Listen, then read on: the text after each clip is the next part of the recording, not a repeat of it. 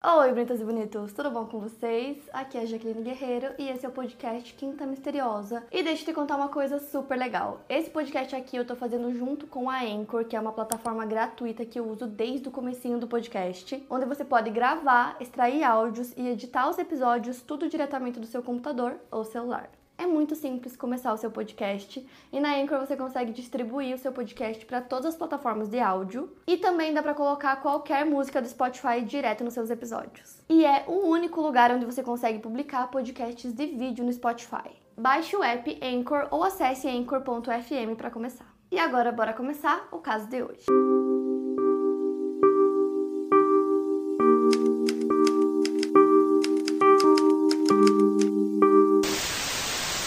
John Wayne Glover nasceu em 26 de novembro de 1932. Sua mãe se chamava Frida e ele nasceu em uma família de classe trabalhadora em Wolverhampton, na Inglaterra. Os pais do John se separaram quando ele era criança e ele amava profundamente o seu pai, então ele ficou ressentido com a separação. Além disso, ele não gostava do fato da sua mãe ter tido vários namorados e maridos durante sua infância, depois da separação, e por isso eles tinham uma relação mais complicada. O John tinha muitas revoltas em relação à mãe dele. Na adolescência, ele começou a cometer pequenos furtos, ele roubava bolsas ou roupas, e em 1947 ele foi condenado por esses crimes. Posteriormente, ele acabou sendo expulso do exército britânico pelo mesmo motivo. Em 1956, ele resolve sair da Inglaterra e imigra para a Austrália. Lá, ele passa a morar em Melbourne, capital do estado de Victoria, no sudeste do país. Pouco depois de se mudar para a Austrália, o John foi condenado por duas acusações de furto em Victoria e uma acusação de roubo em Nova Gales do Sul. E até então o John tinha recebido acusações apenas de furto, né? Mas em 1962 ele recebeu duas acusações de agressão contra mulheres em Melbourne. Depois ele recebeu outras duas acusações de atentado ao pudor, uma de agressão causando lesão corporal e quatro acusações adicionais de furto. Ele foi condenado por isso, porém ele só teve que cumprir três anos em liberdade condicional. Na época em que ele cometeu esses crimes, ele estava trabalhando como montador de televisão para a ABC e estava morando no subúrbio de Camberwell, em Melbourne. Essas agressões que ele fez foram ataques considerados graves.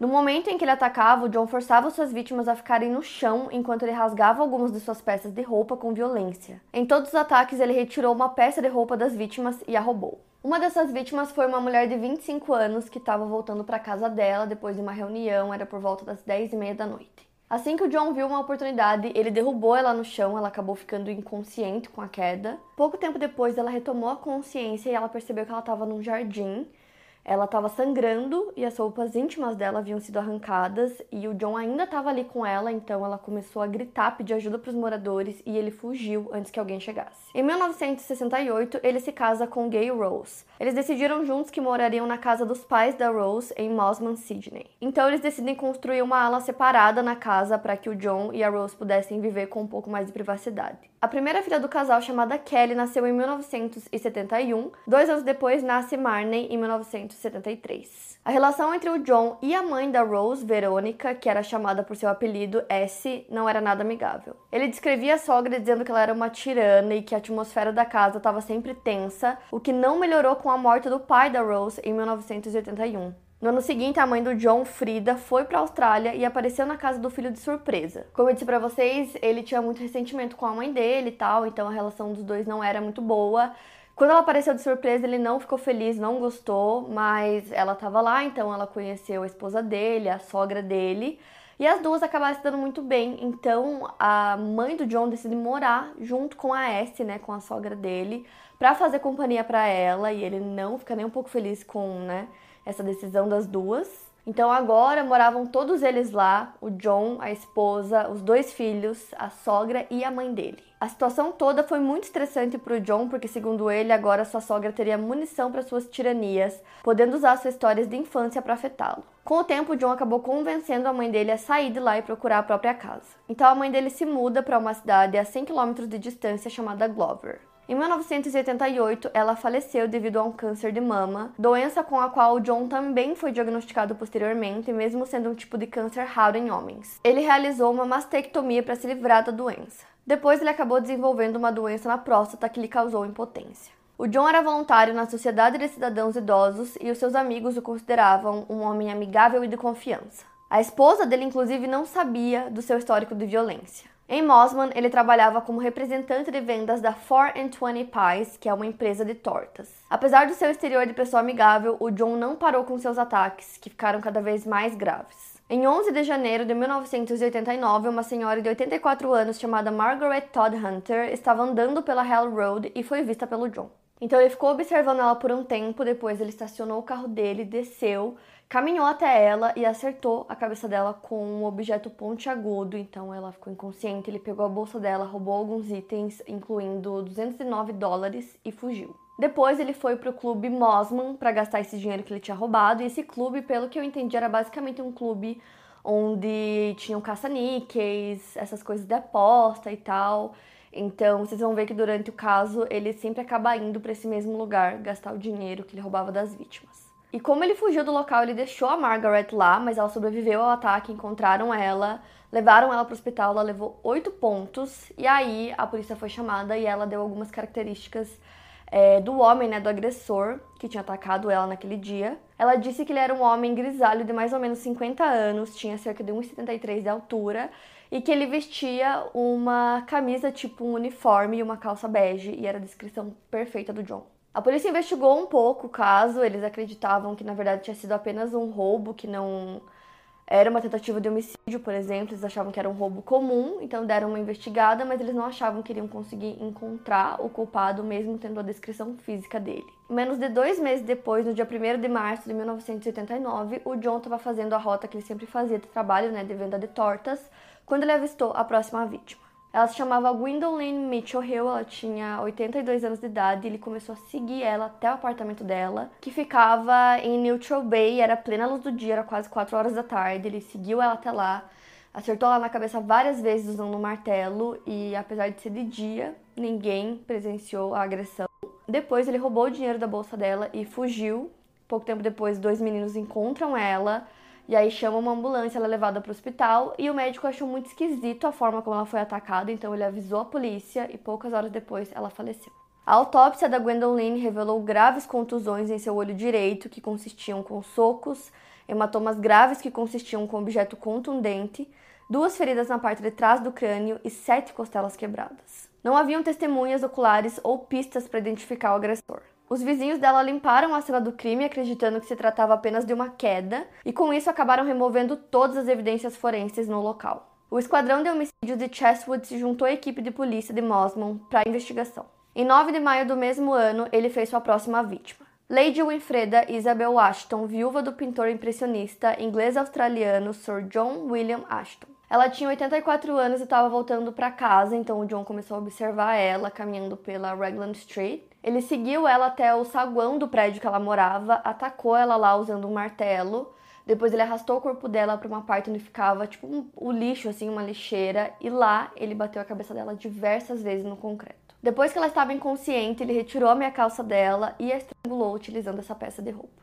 Depois ele posicionou a bengala dela ao lado do corpo e também colocou os sapatos dela Now on Netflix, inspired by the unbelievable true story of a fake hitman, comes the new movie, Hitman, from Academy Award nominee Richard Linklater. At 96% certified fresh on Rotten Tomatoes, critics are calling Hitman a smart, sexy crime thriller with surprises at every turn.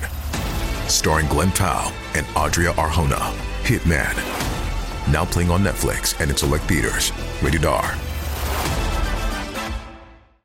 Ela ao lado dos pés E aí ele roubou o dinheiro que tinha na bolsa dela e foi para aquele mesmo clube Mosman para gastar esse dinheiro. A polícia encontrou a Lady Ashton deitada de bruços diagonalmente no chão de concreto da pequena alcova da lixeira. Havia uma poça de sangue ao redor da sua cabeça. A meia calça estava tão apertada em volta do pescoço que cortava a pele. Suas pernas nuas estavam cruzadas e seus braços foram colocados ao lado do corpo. Ela tinha um fio fino de sangue escorrendo pela boca. Eles perceberam que o anel de diamantes da Lady ainda estava em seu dedo, concluindo que roubo não foi a motivação para a morte dela. Uma autópsia foi realizada e nenhum sinal de abuso foi encontrado. Ela tinha hematomas no nariz e na têmpora, no pescoço e nas duas pálpebras. Depois desse crime, a polícia percebeu que haviam algumas semelhanças entre as duas mortes e concluíram que os casos poderiam estar relacionados. Então eles começaram a identificar o modus operandi do assassino e ele sempre agia no final da tarde, geralmente o horário em que as vítimas estavam voltando para casa. Ele as atingia na cabeça com um martelo e tinha o cuidado de fazer força suficiente para matar, mas não o suficiente para espalhar muito sangue. Então, a partir disso, eles começaram a acreditar que eles estavam lidando com um serial killer. As notícias já tinham ido para os jornais e a mídia começou a chamar ele de The Granny Killer, que em tradução seria o assassino de vovós. Os idosos foram incentivados a começar a fazer compras sempre em grupo e também tinha um ônibus especial que foi destinado só para esse grupo de risco que levava eles para casa. Em 6 de junho de 89, o John molestou a Marjorie Mosley, de 77 anos, no lar de aposentados Wesley Garden, em Belrose. A vítima fez um relato para a equipe do hospital e para a polícia também, só que ela não se lembrava de nenhuma característica física do homem que tinha feito isso. Ainda no mesmo mês, no dia 24, o John visitou uma outra casa de repouso que também ficava na mesma rota de trabalho dele. E lá dentro ele molestou duas pacientes, uma delas gritou e pediu ajuda, então algumas pessoas foram até lá, eles meio que questionaram o John rapidamente e depois ele foi embora. No dia 9 de julho de 89, a bolsa de uma das vítimas dele, da Lady, foi encontrada no Ashton Park. No dia 8 de agosto, ele atacou a idosa F. Corn na costa norte de Sydney, mas ele não a matou. Em 25 de agosto de 89, a senhora Eufemia Corn, de 82 anos, foi atacada pelo John. Ela estava voltando para sua casa em North Haven Retirement Village quando ela levou um soco no peito e foi jogada no chão. John pegou sua bolsa e fugiu em um carro azul. Ela sofreu contusões graves nas costelas, tórax e parte de trás da cabeça. A descrição que ela deu à polícia era muito similar à descrição dada pela Margaret. No dia 6 de outubro, o John fingiu ser médico e molestou a Phyllis McNeil, uma paciente da Wibania Nursing Home no subúrbio de Neutral Bay, na costa norte. O John saiu do quarto quando a Phyllis, que era cega, pediu ajuda. Nessa época em que ele fazia essas visitas aos lares de idosos e molestava essas senhoras, ele aparentemente nunca foi um suspeito ou identificado como responsável pelos abusos. No dia 18, o John seguiu a viúva Doris Cox, de 86 anos, ao longo da Spirit Road Mosman até a vila de aposentados onde ela morava. Na escadaria isolada na frente da casa, ele a atacou batendo seu rosto em uma parede de tijolos, onde ela caiu. Doris conseguiu sobreviver ao ataque, mas não conseguiu descrever claramente o homem que a atacou. Ela não tinha lembranças muito claras do acontecido e sofria de demência. Mesmo assim, ela tentou descrever o homem dizendo que ele era jovem, provavelmente um adolescente ou skatista. Os vizinhos também acreditaram que ela tinha caído, então eles ajudaram ela e depois limparam toda a cena do crime antes que a polícia pudesse investigar. Em 2 de novembro de 1989, Dorothy Banco, de 78 anos, estava voltando para sua casa em Lane Cove, Sydney, trazendo suas compras quando um homem se aproximou dela. O John se ofereceu para ajudar a levar suas compras até sua casa e lá ela ofereceu uma xícara de chá para ele como recompensa pela gentileza, mas ele recusou e foi embora. Porém, mais tarde naquele mesmo dia, o John fez sua próxima vítima. Ela se chamava Margaret Parrudo, de 85 anos. John a viu enquanto dirigia na Longview Road, em Mosman, e ela estava voltando para casa do trabalho. Ele seguiu a Margaret e ela virou em uma ruazinha que levava para casa dela, e foi lá que ele a atingiu nas costas e na lateral da cabeça, fazendo com que ela desmaiasse. O corpo dela foi encontrado por uma estudante que passava no local e, a princípio, a jovem achou que seu corpo fosse, na verdade, uma pilha de roupas jogadas. Enquanto a polícia estava a caminho do local, o John estava em um terreno de um clube de golfe próximo vasculhando a bolsa da Margaret que ele tinha roubado. Ele pegou 300 dólares e depois jogou a bolsa em um ralo no Lane Cove Country Club em River Road. E assim como nos outros crimes, ele pegou o dinheiro e foi para o clube Mosman para jogar os caça-níqueis. Menos de 24 horas depois, logo no dia seguinte, ele foi ao Garden Retirement Village para conversar com o gerente do buffet sobre as tortas que ele vendia. Só que lá no local ele começou a conversar com a Olive Cleveland, de 81 anos, e ela estava sentada em um banco. Então ele sentou do lado dela, começou a conversar com ela, só que ela não gostou do rumo que a conversa estava tendo, então ela se levanta e sai. Ela estava indo em direção ao saguão do prédio, o John começou a seguir ela. E aí ele empurrou ela para a lateral do prédio, onde ninguém estava ali, ninguém estava vendo. Ele bateu a cabeça dela diversas vezes e depois retirou a meia calça dela e a estrangulou. E assim como na vítima anterior, depois de cometer o crime, ele meio que organizava as roupas da vítima, os sapatos ao lado do corpo. Ele roubou 60 dólares dela e fugiu e não teve nenhuma testemunha ocular. Então, enquanto esses assassinatos aconteciam, a polícia continuava na busca, né, de conseguir encontrar o culpado, né, que eles chamavam de Granny Killer. E aí eles tinham uma recompensa de 100 mil dólares para quem ajudasse no caso. E aí o governo do estado decidiu dobrar essa recompensa para 200 mil dólares porque eles estavam desesperados tentando encontrar ele. Só que aí 20 dias depois, no dia 23 de novembro, por volta das 5 horas da tarde, o John estacionou ao lado de um hotel chamado Bela Vista. Depois de ter visto uma mulher chamada Muriel Falconer, ela estava andando pela rua levando umas compras que ela tinha feito. Ele começou a seguir ela. Ele escondeu um martelo e uma luva embaixo da camisa dele, começou a seguir ela. E ela tinha sofrido recentemente um derrame, então ela estava parcialmente surda e cega. Aí ela abriu a porta da casa dela, nem se deu conta que ele estava seguindo ela todo esse tempo, e aí ele deferiu golpes em sua cabeça e pescoço utilizando um martelo.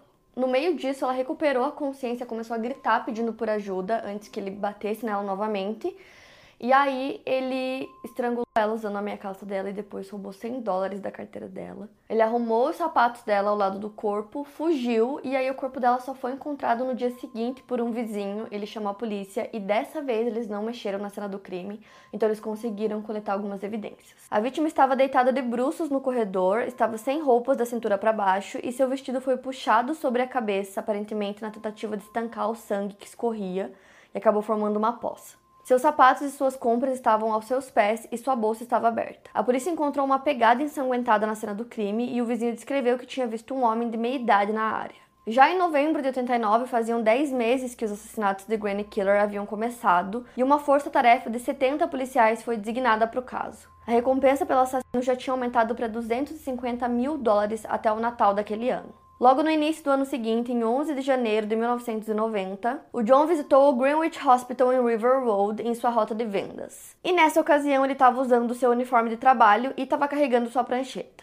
Ele entrou na enfermaria de cuidados paliativos do hospital e lá estavam quatro mulheres idosas e doentes. Uma delas era Daisy Roberts, de 82 anos. Ela estava com um estágio avançado de câncer e o John perguntou se a mulher estava perdendo o calor corporal e a molestou. A Daisy entrou em pânico, começou a gritar por ajuda e uma das freiras do hospital chegou no local a tempo. Ela começou a fazer várias perguntas para o John, então ele foge.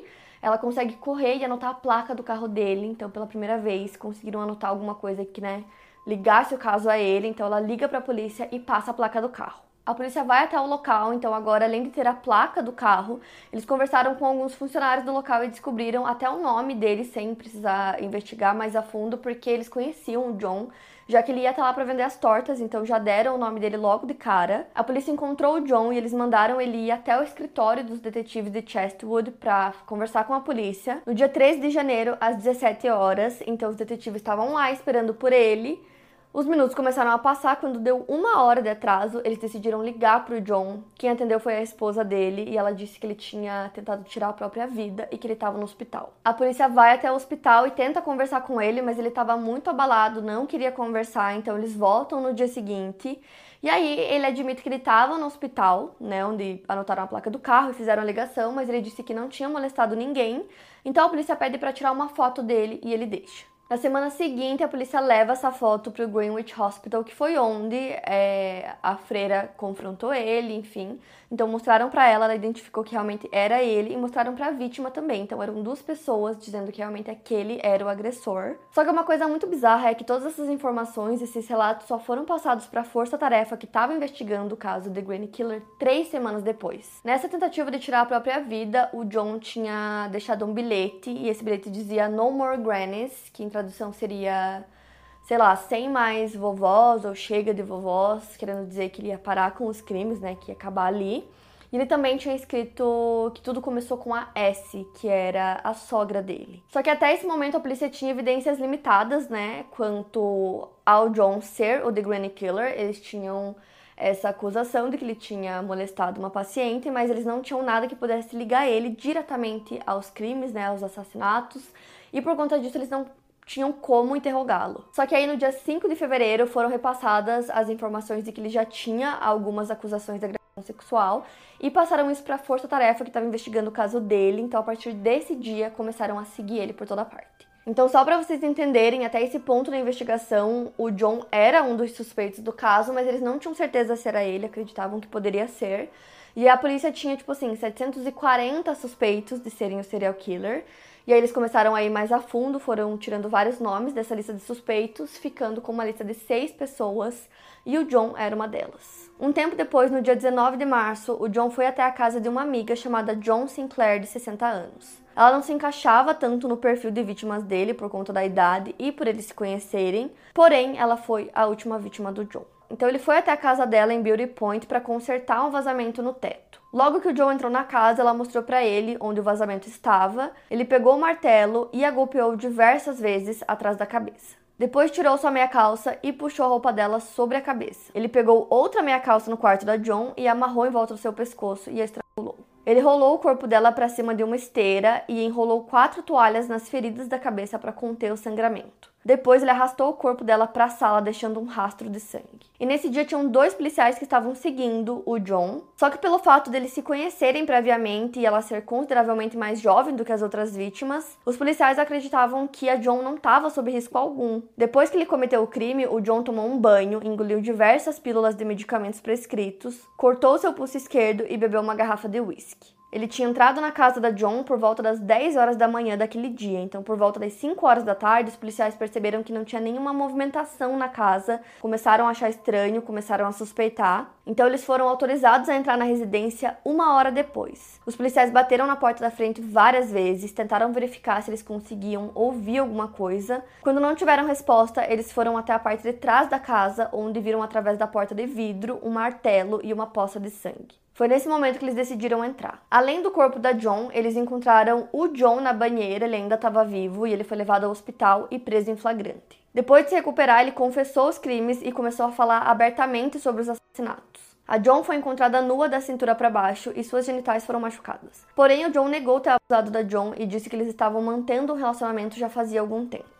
Depois que ele foi preso, a polícia começou a procurar por outros casos que não envolveram a morte de idosas que foram assaltadas e encontraram casos que tinham similaridades entre si e acreditavam que o John poderia ser o responsável por eles também. Grande parte da investigação se voltou para procurar a motivação do John. O detetive Mike Hagan, que liderou as buscas pelo Granny Killer, supôs que a motivação vinha do próprio núcleo familiar do John, já que ele tinha bastante antipatia com sua mãe e com a sua sogra, e a polícia acreditava que na cabeça dele, quando ele cometia os assassinatos, ele estava na verdade matando as duas. Seu julgamento começou em 28 de março de 1990. Ele foi formalmente acusado de 14 crimes. Ele se declarou inocente em seu julgamento com base na diminuição da responsabilidade. Em outras palavras, que ele não estava mentalmente apto e não podia ser responsabilizado por suas ações. Porém, ele sabia o que estava fazendo, ele inclusive teve tempo de limpar o martelo com ácido, ele era viciado em máquinas de poker, então era onde ele sempre gastava o dinheiro que ele roubava das vítimas. Quando seu julgamento começou, as provas apresentadas se iniciaram com o próprio depoimento inicial que ele deu à polícia, e nesse depoimento ele afirma que deveria ser enforcado pelo que ele fez àquelas senhoras e admite que vê-las havia desencadeado alguma coisa nele o John selecionava suas vítimas nos subúrbios de North Shore de Sydney, e como ele trabalhava vendendo tortas, ele costumava dirigir pela região.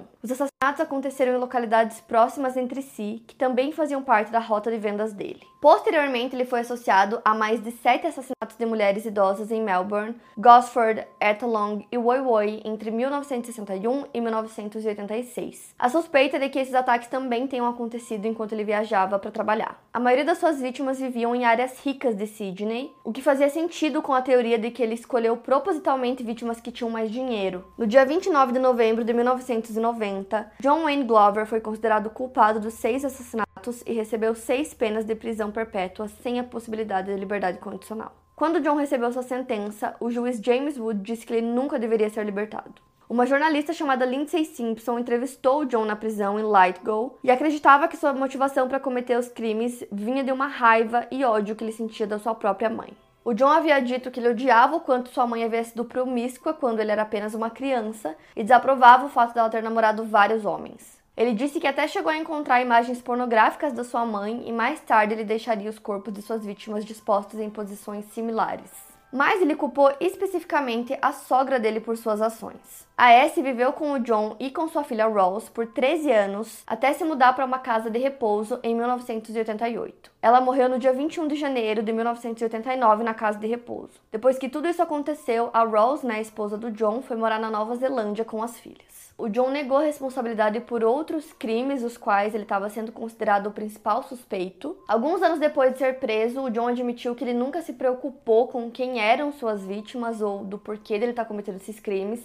Ele disse que queria parar, mas que ele não conseguia. No dia 10 de setembro de 2005, ele tirou a própria vida em sua cela, ele se enforcou e ele tinha 72 anos. Foi aberto um inquérito sobre a morte dele e começaram a especular que, na verdade, ele queria chamar atenção, ele queria se transferido para outra prisão, porque o horário em que ele tirou a própria vida era muito próximo do horário em que aconteciam a inspeção das celas, então acreditavam que ele ia tentar fingir que ele estava tirando a própria vida para que as pessoas ficassem preocupadas e decidissem trocar ele de prisão, mas que aí ele acabou realmente tirando a própria vida. Alguns presos de salas próximas foram entrevistados e eles disseram que ouviram ele chorando quando ele descobriu que iam fazer um documentário sobre ele. Um dos presos disse que depois que o documentário foi feito, né, era um documentário focado nos crimes que ele cometeu, é, que depois disso ele começou a demonstrar um pouco de arrependimento. Só que aí uma ex-colega que mantinha contato com ele disse que depois que ele foi preso, ele disse ter entrado em depressão e que ele não gostava de ser retratado como um monstro. E ela também descreveu ele como sendo extremamente dramático.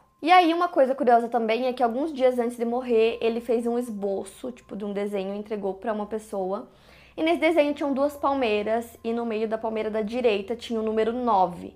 Então começaram a especular o que significava esse número 9. Então teorias dizem que talvez seja o número total de vítimas, né? É o número total de pessoas que ele matou. Como eu falei para vocês, ele foi condenado por seis assassinatos. E essas nove vítimas poderiam ser muitas outras mulheres que foram mortas e que se encaixavam no modus operandi dele, mas que ele nunca admitiu. Então tem até uma lista com vários nomes, mas é tudo especulação, né? Não tem provas de que realmente foi ele. Pode ser que tenha sido. Outra coisa também é que não há evidências de que ele tenha abusado das vítimas antes ou depois de cometer os crimes. E uma coisa interessante que o Mike, que era o detetive principal, disse era que ele achava que talvez o fato da mãe dele ter morrido por causas naturais tenha despertado alguma coisa nele, porque ele queria tirar a vida da mãe dele, não conseguiu, e com isso talvez tenha começado, né, toda essa matança. Uma das pessoas que tinha contato com ele pouco antes da morte dele disse que nem nos seus últimos dias ele demonstrava remorso algum pelas vítimas, ele só sentia pena dele mesmo. O Brian Collis, que é um detetive de homicídio aposentado,